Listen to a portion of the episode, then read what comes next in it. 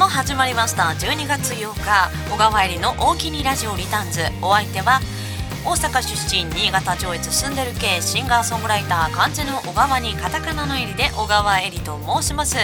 もういよいよねもうなんかクリスマスの声が聞こえてきておりますが今年どうしようかな。クリスマスね12月24日はもう FM 雪国の夕方フラッシュでしょ。25日プレミア配信でしょ。もうなんか仕事に邁進するようなクリスマスになっておりますが皆さんはクリスマスはどんな感じで過ごすんでしょうかね。でまあ今日12月8日なんですけど今日はですねこと納めの日でございます。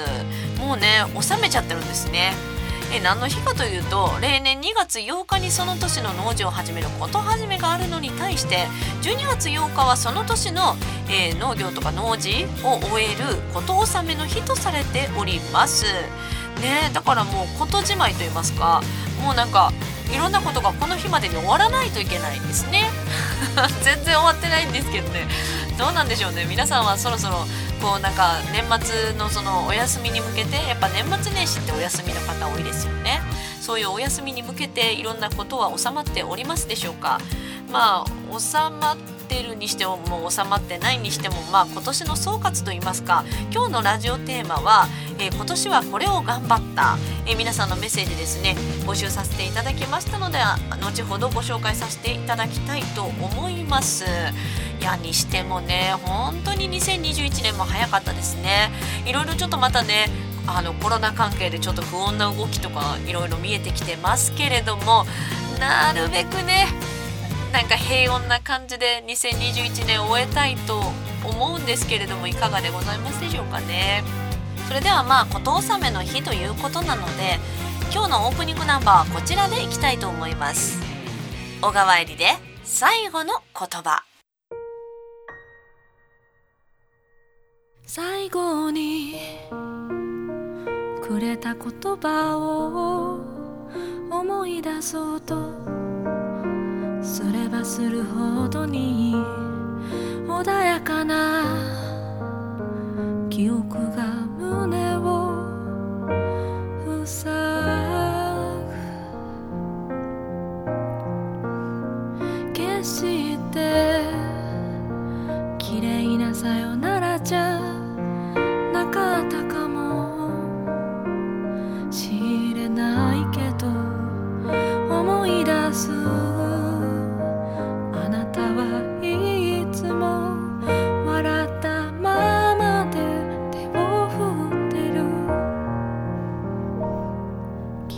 じゃない？きっとこの気持ちは。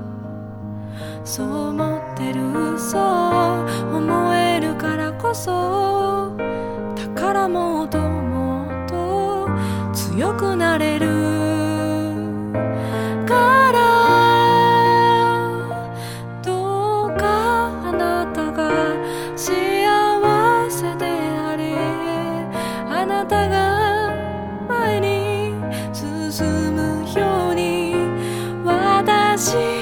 はそ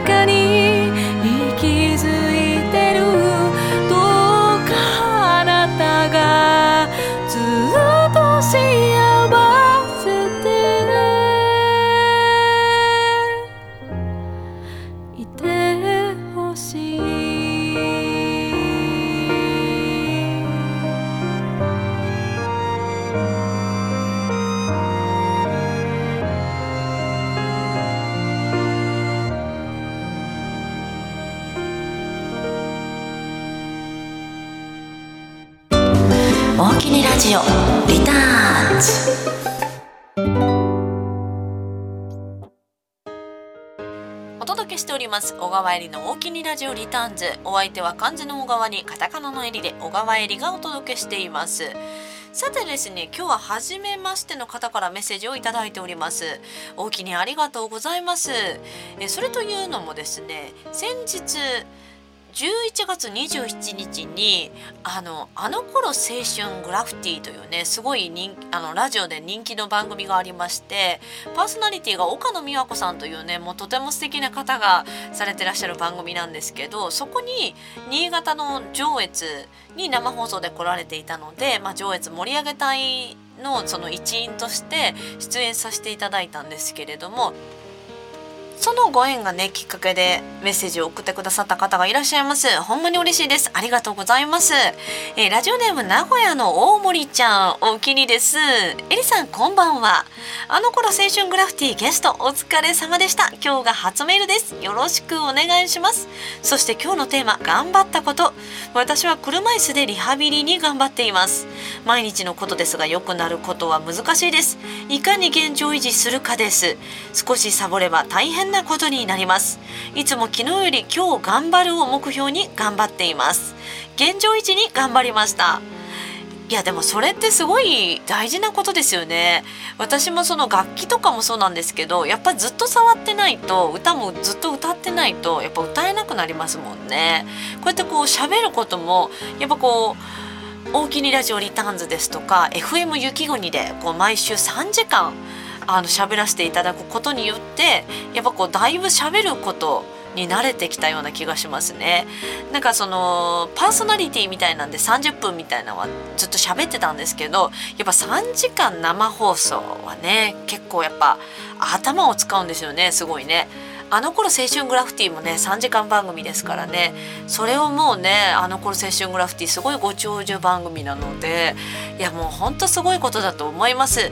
でリクエストね頂いてるんですけどこちらはですねちょっとあの夕方の番組の方で、えー流したいと思います。中島みゆきさんのヘッドライトテールライトをいただきました。よかったらね夕方の夕方フラッシュですね毎週金曜日、えー午後4時から午後7時の番組ですね。そちらの枠で流させていただきたいと思いますのでぜひ聞いてみます。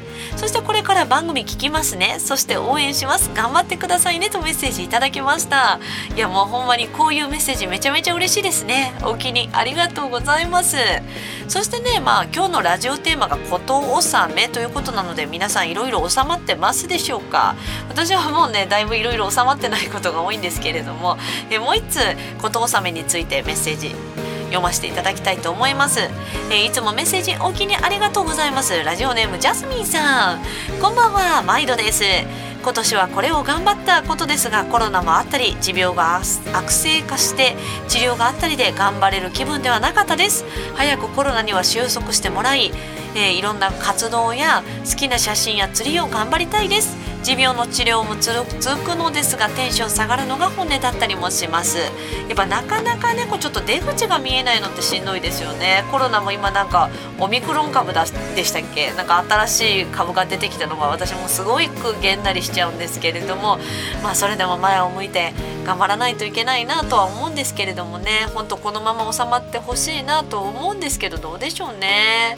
本当に神の水を知るですけどね。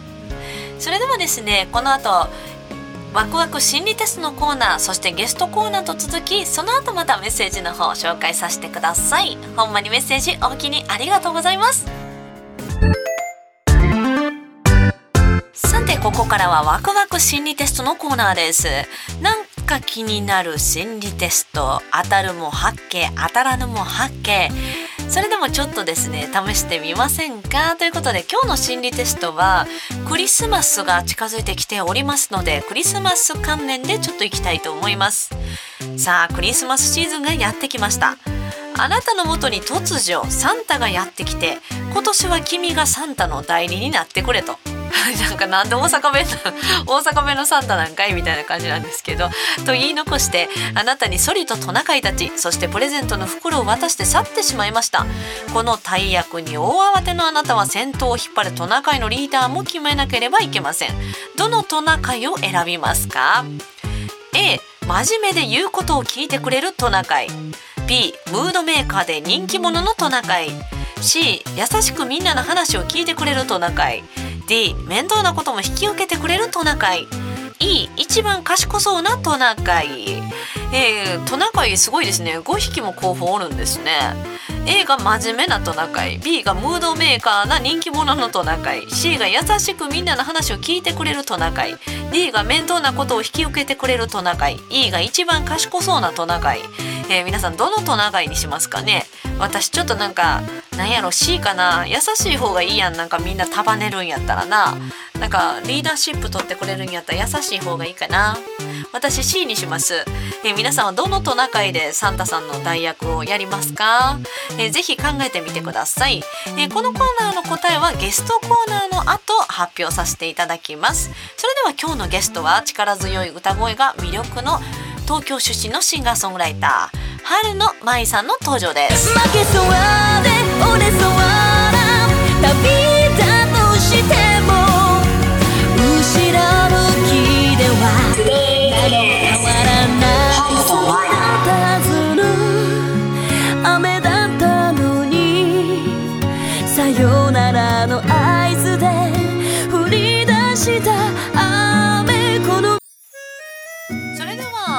今日はですね東京出身のもう力強い歌声が本当に魅力的な、えーアーティストさんが来てくれておりますゲスト春の舞ちゃんですよろしくお願いします。春の愛です。お願いします久しぶりですね本当にお久しぶりですね。お元気でした？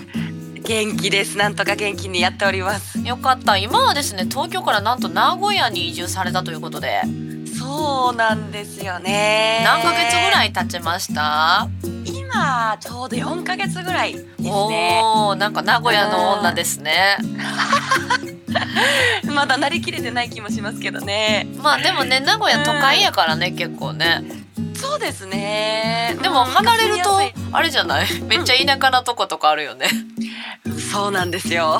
あれ？みたいな。山あるよ。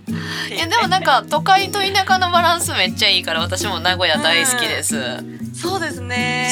そう。すごい、うん、住みやすいです。おそんな名古屋の話も聞いていきたいと思います、えーはい。春の舞ちゃんよろしくお願いします。よよろしくお願いします。ちなみにこのラジオがですねえっ、と、越後湯沢とかスキー場聞いたことあります？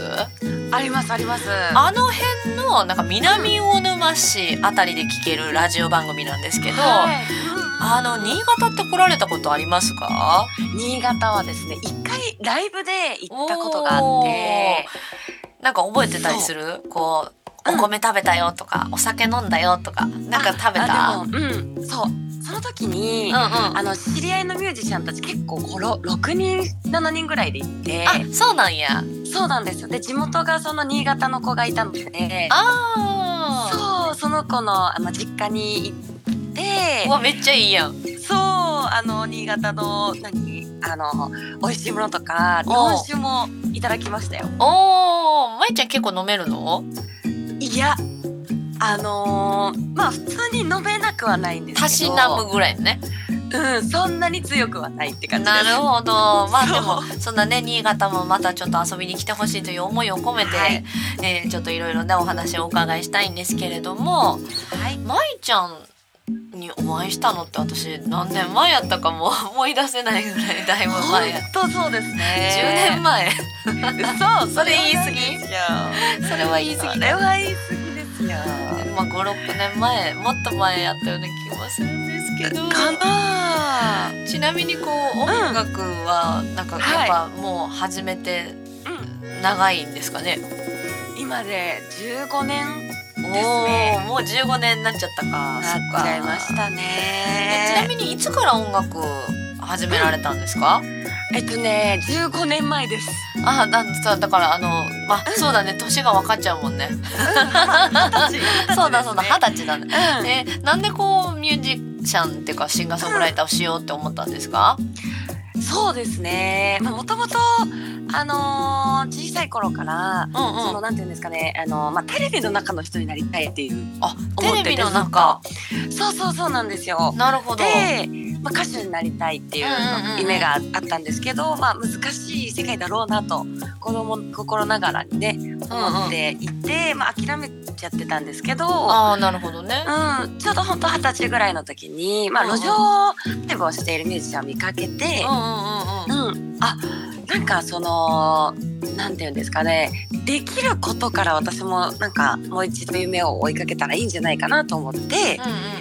それであの、まあ、その時体育の大学に通ってたんですけど。うん体育？そうなんですよ。やめへて。ーあやめたんや。そうそうわなんあ思い切ったね。うん、音楽の夢をあのしっかり目指そうということで、そこからですね。なるほど。うん。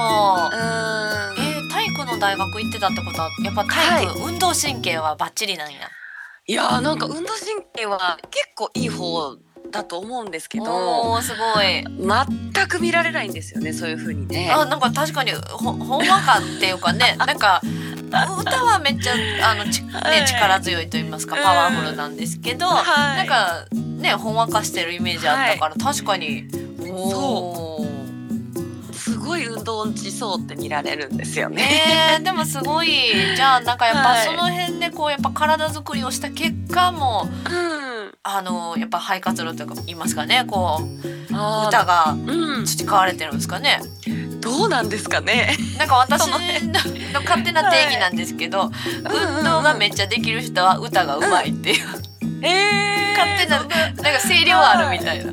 ああでもあるそうなのかな？だってなんかもう筋ね肉とかうん腹式がもうしっかりしてるから、うんうんうん、いきなりこう上手みたいなイメージあるんですけど、うんうんうんあー。でも確かにそのなんかやっぱ筋肉の勉強とかしてたんで、そうそうそう。何の筋肉どこにあってみたいな。あうーん。なんか、うん、ーだからそのなんとなくこうどういう感じで体を動かすかみたいなのはやっぱ得意だよね。あーでもですかね。なのかな。あんまり気にしたことはなかったですけどね。私ほんまに逆に私うん。運動できるように見られるたこともあるんですけど全然無理で、うんうんうん。ほんまに無理でめっちゃ羨ましい。めっちゃ無理。本当ですか。そうなんです、うん。えほんでまあいきなりこうギターひあの音楽でこうやるならギターやわみたいな感じでギターを弾き始めて弾き語りになったんですか、そうなんかほんあのー本当は歌だけ歌いたかったんですよ正直最初は。ああそうなんや。うんそうなんですよね。本当にそのまあ歌手歌い手志望だったので。うんうんうん。そうただなんかやっぱりなんていうんですかねその例えばライブをするってなった時に、うん。まあカラオケとかだとちょっとあの味気ないかなみたいな。ああなるほどね。うん、そうでやっぱ武器がねあの始めたのがちょっと遅かったので、うんうんうん。うん歌以外の武器がやっぱあった方があのやっぱり戦いやすいのかなと、なるほど そうねそう。いうことで、まあ、ギターを始めた感じですね。なるほど。ちなみにそはい。のもともとあのまあ影響を受けたアーティストとかっていたりするんですか、一番最初は私はあのスピードさんですね。スピード。全然違いますけど今あーい意外とこうやっぱなんでしょうね。あアイドルと言いますか。とあそう。本当に小さい頃の卒業なんかアルバムみたいなのにうん。将来の今アイドルって書いてましたからね。マジで？意外 あの後でね音楽聴いてもらったらわかると思うんですけどめっちゃ意外ですよ、皆さん。そうですね。今とは多分全然違う。えー、じゃあスピードのカラオケとかで歌ってたんですか「ボーニャンソール」とか言って。歌ってましたよめちゃくちゃ。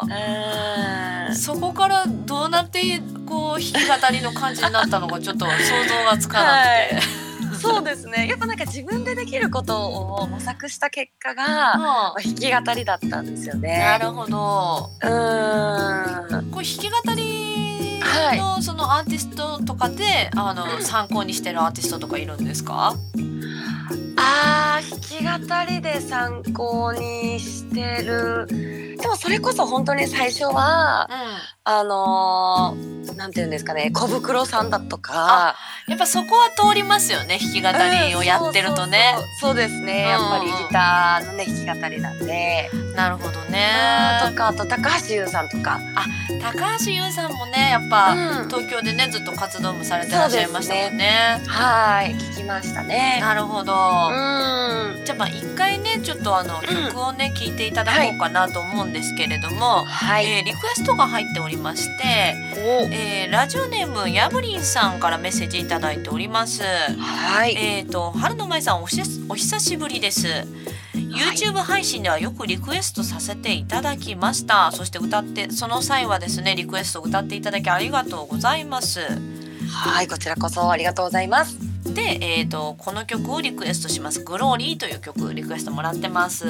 あーありがとうございます。ねあのー私あの春の舞ちゃんのねジャケットを何個かデザインさせていただいたこともあったんですよね。そうなんですよね。グローリー確か私デザインしたかな、どうだった？っけしてます。としてますそうだよね。したよね、うん。してもらってます。じゃあちょっとそのご縁もあるので聞いていただきたいと思います、はい。ぶち壊せ今日までのく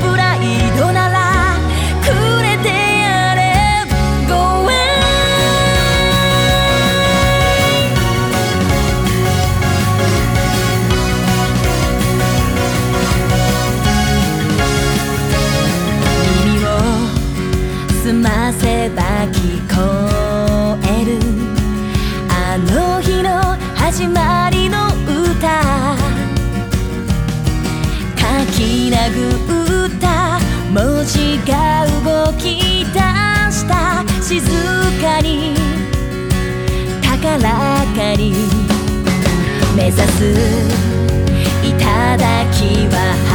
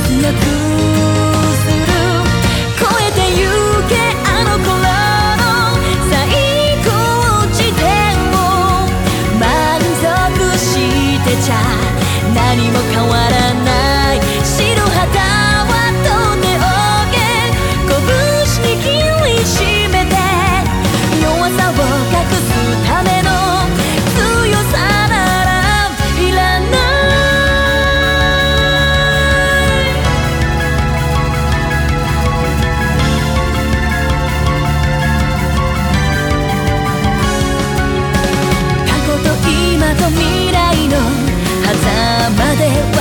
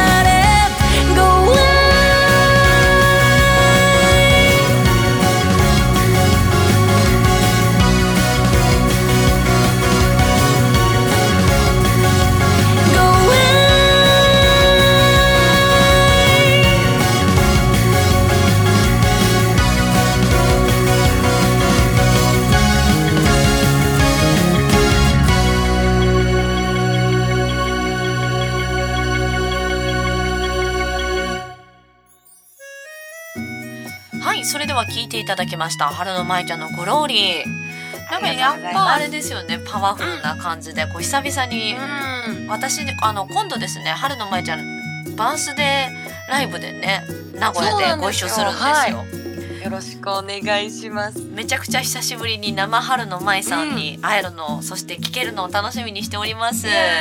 こちらこそ楽しみです。ね、1月22日のお昼のね名古屋ドリームキューブというところで、えライブさせていただきますのでよろしくお願いしますはい。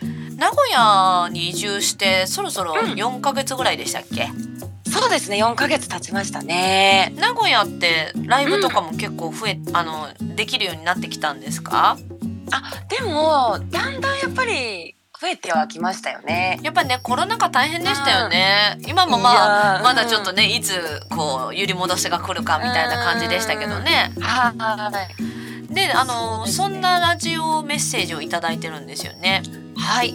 えっ、と奈良のしげさんからメッセージいただいております新型コロナウイルスが蔓延して感染対策期間が、まあ、どのシンガーソングライターも辛い期間でしたがそのまあこの2年ぐらいですよねコロナ禍に入る前に一番辛かった苦労したって思う時期はありますか？というメッセージいただいております。はい。なるほど。うんうんうんい以前ということですね。そうだね、まあ、だからコロナ禍はみんな大変だから、それ以前になんか大変なことってあったのかなみたいなうん。いやーありまくりますよね。大変なことしかないよね シンガーソングライターね。うん。本当にまあもちろんね自分がその好きであのやっぱり叶えたい夢のためにあの好きなことをねやらせてもらっているので、うんうんそんなね当たり前なんですが大変なことしかないですね。そうですね、まあ、楽しいことももちろんあるんやけどね。うん、そうそうそうそうそうそうまあでもなんか逆にそれがあるからこそ楽しいと思えるというかねうんうんうんうんだからあえてこれっていうなんですかね。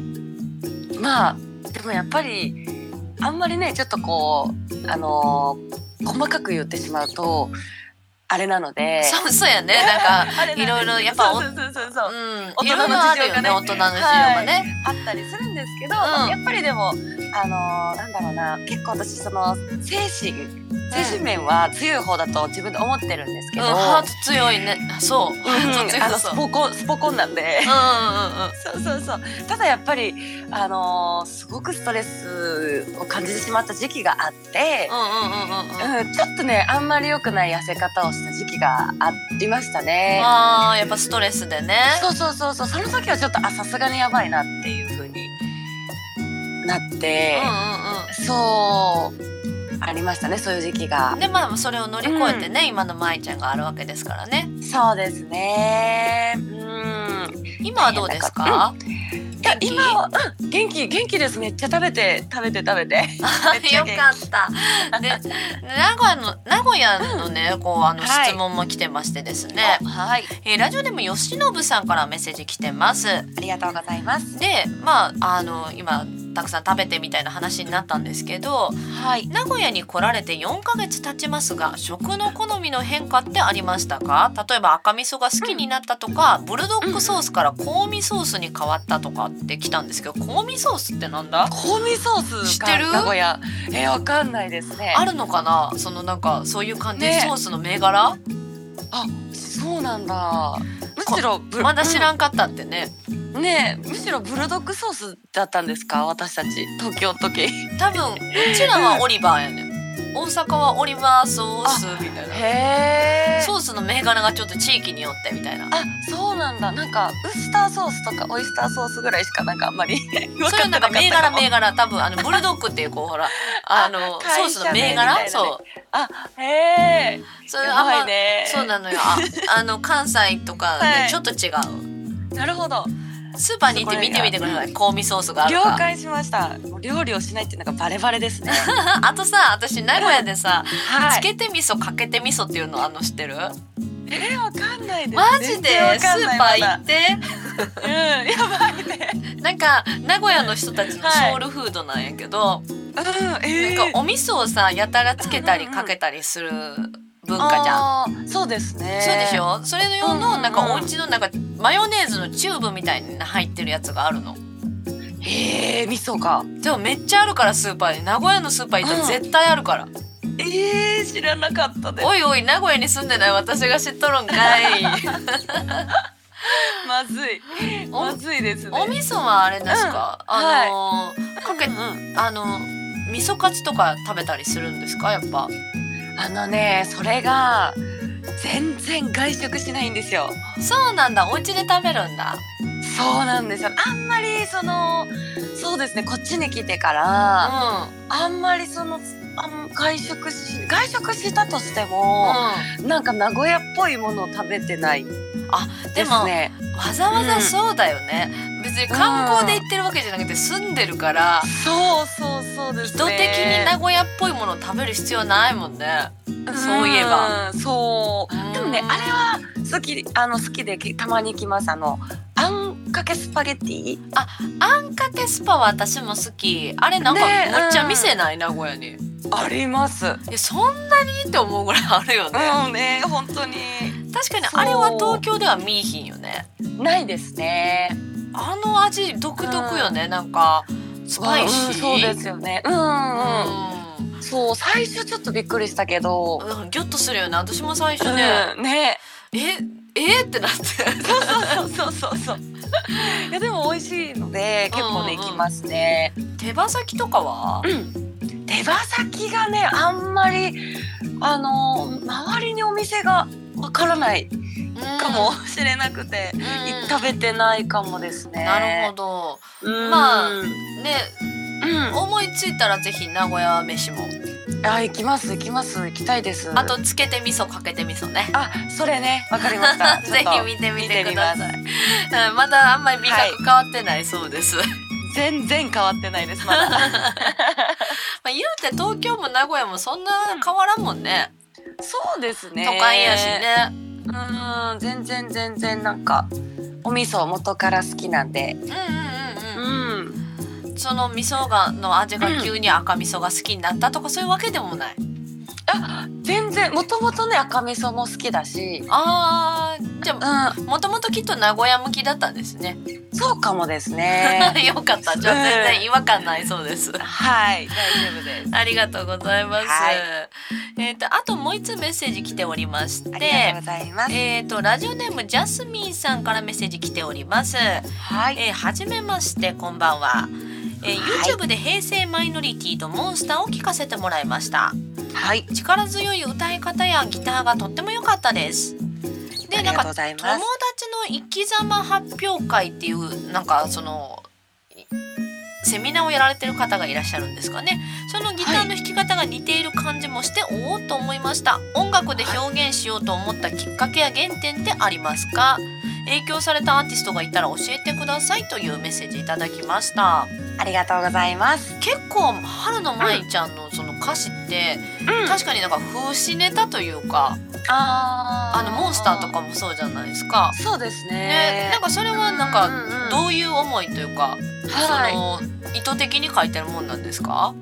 あでも意図的です。あ 意図的というかこうこういう思いを発信したいとかそういうのがあって、あの、皆さんぜひモンスターとかも聞いてみてください。結構その衝撃的なこう言葉の使い方を結構されるんですよね。そうなんかもともとあの性格的というか、あのあんまりその自分の思ったことをうんうんうん。こうはっきり言えるタイプではなかったんですよ。ああなるほど。うん、そう今はなんか少しいやなんか本当にまなんていうんですかねオブラートに包みまくる人だったっていうか。あ気を使っちゃうみたいなね。そうそうそうそうですね。うんうん。でそういうのがすすごく嫌だったんですよね自分の中で。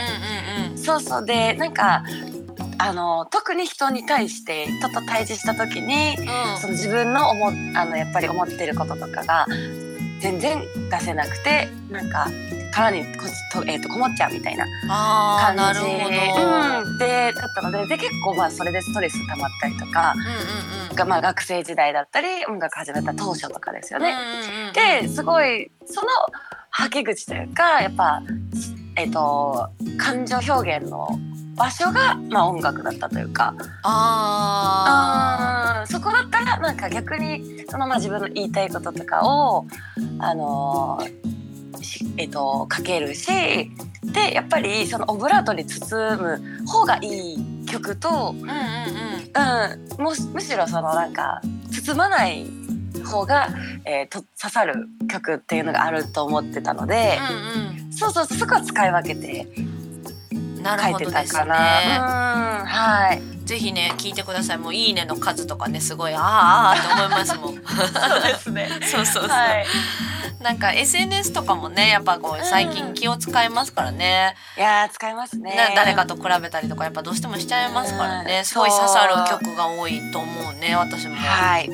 ありがとうございます。影響されたアーティストはまあまあ先ほどね冒頭で、はいあの教えてもらったので、うんまあそんな感じだそうですよ。はい。でねあとあのこ本日のですね、えーラジオテーマがありまして、はい。えー本日はですねまああのこと納めの日12月8日こと納めの日なので。うんはい。あのまあいろいろこうもう物事をしまうあの日なんですよね。はい。なので今年はこれを頑張ったっていうことってありますか？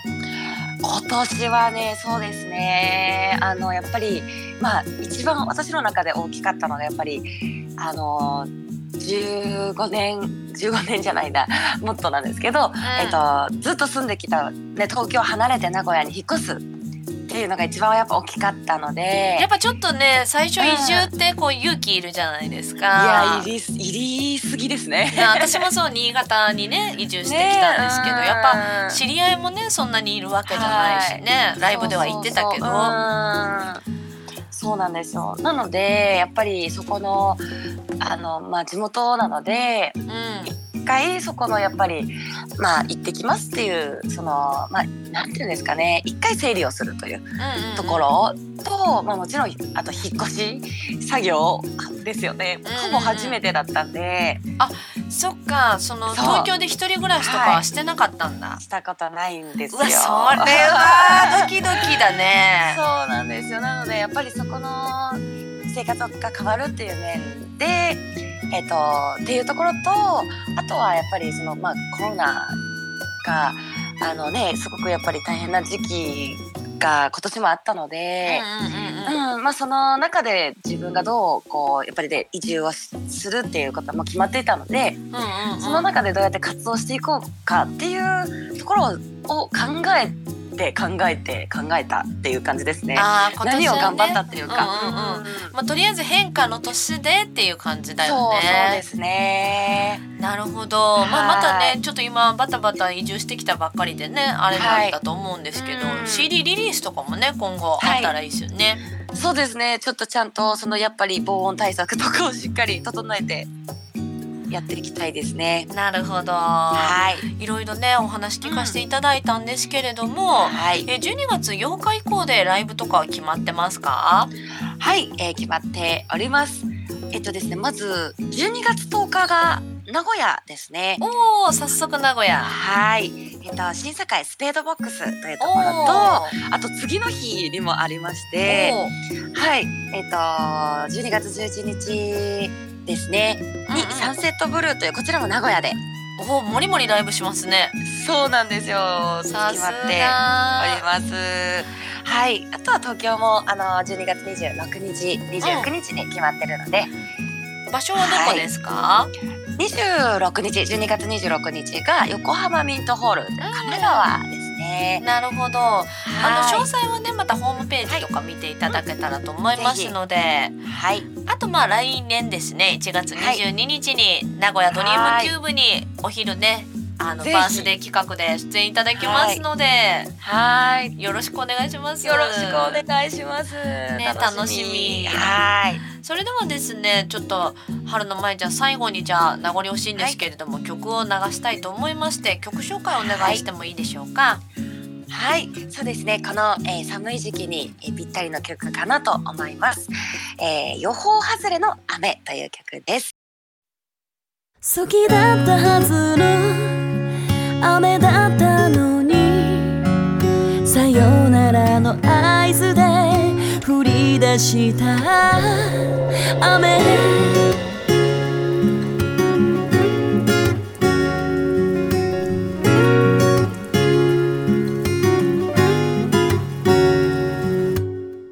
5回目のデートで突然降り出した雨。寒いね。差し出してくれた手に全てを預けたあの日からもう全ての季節めくったね。あの日と同じようないてつく夜に寒いねって差し出した私の手は握り返さ行き場をなくしてさまよってた価値観も好きな曲も好みは全然違うけど恋の仕方を忘れてた心呼び覚ましてくれ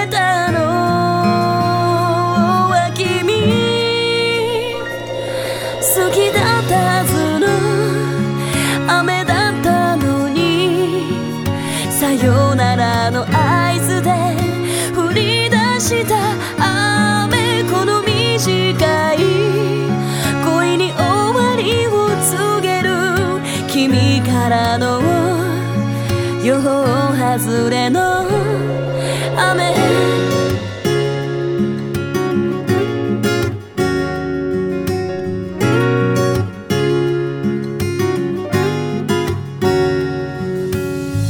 雨降る12月の表参道。行き交うカップルの幸せ。映すよ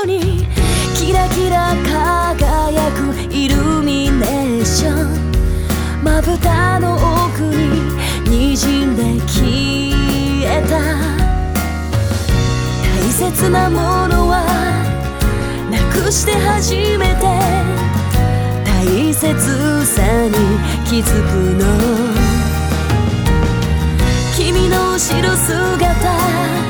飲み込んだ人並み。かき分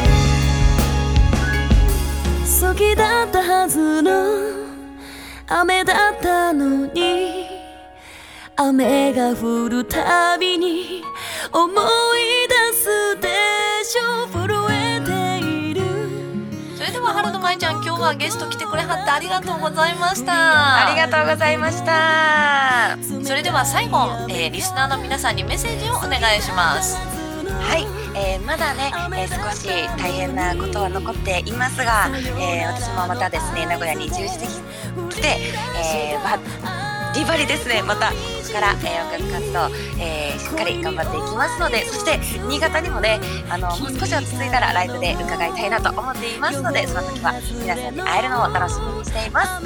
はいぜひね私も春の舞ちゃん呼びますのでその時は来てください。よろしくお願いします。よろしくお願いします。それでは今日のゲストは春の舞ちゃんでした。ありがとうございました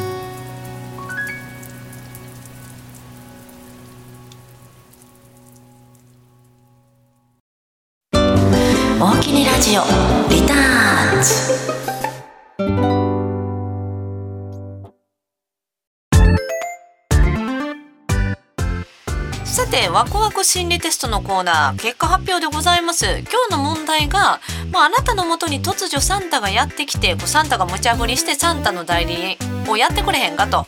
ほんでまあトナカイのリーダーをあの代理をやるにあたって決めるっていう話なんですけど、えー A そのトナカイどうしますかっていう心理テストで A が真面目で言うことを聞いてくれるトナカイ B がムードメーカーで人気者のトナカイそして C が優しくみんなの話を聞いてくれるトナカイ D が面倒なことも引き受けてくれるトナカイ。そして E が一番賢そうなトナカイ。私は C にしたんですけど皆さんはいかがでしょうか？ちなみにこの心理テストでわかることはそれはあなたのコミュニケーション力と今年頑張ったあなたを象徴する言葉です、えー、A を選んだあなたですね。真面目で言うことを聞いてくれるトナカイを選んだあなたは種まきでございます。あなたは自分で責任を取れるしっかりとしたリーダータイプ。いろんなことに気を配ることができてさまざまな企画を生み出せる人です、えー、そういう今年のあなたを象徴する言葉は種まきでした。来年はあなたの努力が認められきっとスムーズに物事が進みますということでした。で B がですねムードメーカーで人気者のトナカイを選んだあなた、えー、これを選んだあなたは絆です。あなたは感受性豊かで敏感で褒められるとと見るタイプ。ユーモアのセンスを持つ人に憧れていて自分自身もポジティブ。でいたいと思っています。そんなあなたを象徴する言葉は絆でした。来年は今まで出会った人と何かを企画して生み出す年になりそうです。2022年は楽しいことを始めてください。そして C 私も選びました。優しくみんなの話を聞いてくれるトナカイを選んだ方。え C を選んだあなたは癒し、えー、あなたはいろんな人の悩みを聞いてあげられる優しい人です。でも知らず知らずのうちに疲れが溜まっているのではないでしょうか。今年のあなたを象徴する言葉は癒しでした。来年はもっと自分のことを話して知ってもらうことであなたの才能を生かされます。2022年は話すことを楽しんでともっと話していいんですかね。むっちゃ話すことになるけど、えー、C はこんな感じでした。そして D 面倒なことも引き受けてくれるトナカイを選んだあなたは奉仕。えー、あなたは人を見る目があり乗せ上手なタイプです。気が回るので面倒なことを頼まれることも多いのではないでしょうか。今年のあなたを象徴する言葉は奉仕。来年はあなたの力になってくれる人が現れるので思い切って相談を。2022年は人に弱みを見せることが吉です。そして最後賢そうなトナカイを選んだ方いいですね、えー、その方は勉強ですあなたは協調性があり実は真面目な人です。自分がリーダーになったり責任を取る立場になるのを苦手とするタイプです。そんなあなたを象徴する言葉は勉強でした。来年は自分が今までやってなかったことを始めてみるチャンスです。2022年は未知の自分と会える年ですと。皆さん合ってましたでしょうか？2022年もちょっとねこともおさこと納めも終わりましたのでちょっと張り切っていきたいですね。それではここまではワクワク心理テストのコーナーをお届けしました。お届けしております小川入りの大きにラジオリターンズ。お相手は漢字の小川にカタカナの襟で小川入りがお届けしています。今日12月8日はこと納めの日。ということで今日はねメールテーマが今年はこれを頑張った。というテーマでえメッセージ募集しておりましたが皆さんは何を頑張りましたでしょうか、えメッセージご紹介していきたいと思います。ラジオネーム奈良のしげさんいつもメッセージお気にありがとうございます、えー、だんだん寒くそして空気が乾燥して喉のケアにも気を使う季節になりましたね。私の場合100円均一のショップのマヌカハチミツレモンのど飴で用が足りるのでシンガーソングライターの方々はどのように喉のケアをされているのかと思います。私もそうですね。マヌカののど飴は結構よく舐めますよね。あとはそうですね。大根飴に挑戦したいですかね。なんかあの高橋孫左衛門っていうねその上越のそのすごい古い和菓子屋さんがあってそこのなんか飴をもらったんですよね。それで大根をつけてみるとなんか良さそうだなと思ってなんかあの大根をこう蜂蜜につけてその汁を飲むみたいなね喉のためになったらいいですね。そして今年頑張ったことですが、えー、何につけてもパーキンソンを患っていた父の介護だったと思います。11月に父は入院先の病院で他界してしまいましたがこれからは自分のために頑張ろうと決心しました。いや本当にですねもうずっと介護頑張ってらっしゃいましたもんね。まあなんかいろいろこう考えることはあると思うんですけれどもひとまずはまあねお疲れ様でしたと言いますか。でも本当自分のために頑張れるというのは大事なことなので、えー、しげさんね私も頑張りますので一緒に頑張っていきましょう、えー、メッセージお気にありがとうございました。それではもう一通お届けしたいと思います、えーラジオネーム藤田さん。愛知県から大きにありがとうございます。えー冒頭にちょっとねあのお伝えしました。デリグラ。あのあの頃青春グラシティのあの出張生放送デリグラって言うんですけどデリグラにメールしたんだけど採用されずに残念な藤田ですと。まあでもすごいね人気番組だからね。いやでも本当メッセージ大きにありがとうございました。そして今年頑張ったこと、えーこれはエリちゃんのリアルライブに参加できたことですね。コロナ禍で我が家では外出が厳しく制限される中会社の写真部の撮影会が、えー名古屋の新しくなったセントラルパークで開催するという口実を無理やり作って11月13日の A 展に参加できました。そう名古屋のね野外ライブがあったんですけどそれにね駆けつけてくださったんですよ。ワンステージ15分との2回ステージと短い間でしたがステージの間にはテレビ塔に登って写真部の活動も頑張りました。そう名古屋のさあのテレビ塔が新しくなってその周辺がめちゃくちゃおしゃれになったんですよね。いや本当もうこうやってコロナ禍でやっぱねあの家のあれが厳しくなったとか仕事場のねあの規制まあ、規制と言いますかそのいろんな目が厳しくなってなかなか会えなくなった皆さんもいらっしゃるんですよやっぱりもちろんね。でもこうやってね会いに来てくださったら本当に嬉しいです。ありがとうございます。でもね、まあ、まだまだ配信ライブとかもね結構やっておりますのでそちらでもお会いできると嬉しいです、えー2021年のラストライブが結構いろいろとですねあの迫ってきております。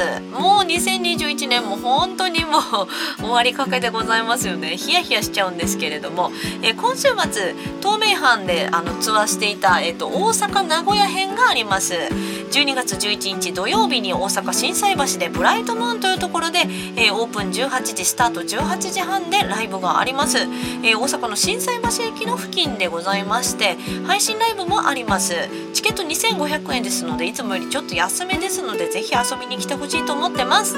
そして、えーこの東名阪は、えー、と岸本純一くんと鈴音ちゃんという私のお気に入りラジオリターンズにもゲストで来てくださったアーティストの皆さんが出てあのと一緒にさせていただくんですけどラストが12月12日日曜日、えー名古屋築地口にありますバナナコーヒーさんというところで私がとっても好きなところですね、えーライブさせていただきます。こちらもオープン18時スタート。18時半で、えーチャージが2500円ドリンク別。そして配信もありますのでぜひ2021年のラストは会いに来てほしいなと思います。東名阪本当に来てほしいと思います。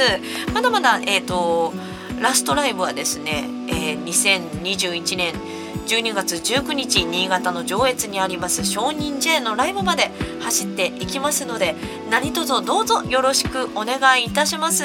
小川入りの大きにラジオリターンズもですねえー、と12月29日まで走ってまいりますので、えー皆さんまたメッセージよろしくお願いいたします。小川えりに応援メッセージもお待ちしております。リクエストなんかもお待ちしてます、えー、info アットマーク小川えり .com info アットマーク ogawaeri.com までメッセージガンがお待ちしております。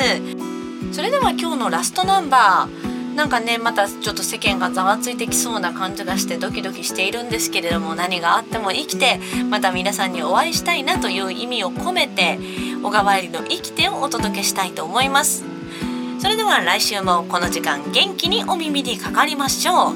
小川入りの大きにラジオリターンズでした。いい夢見てくださいね。おやすみなさい。生きて生きて。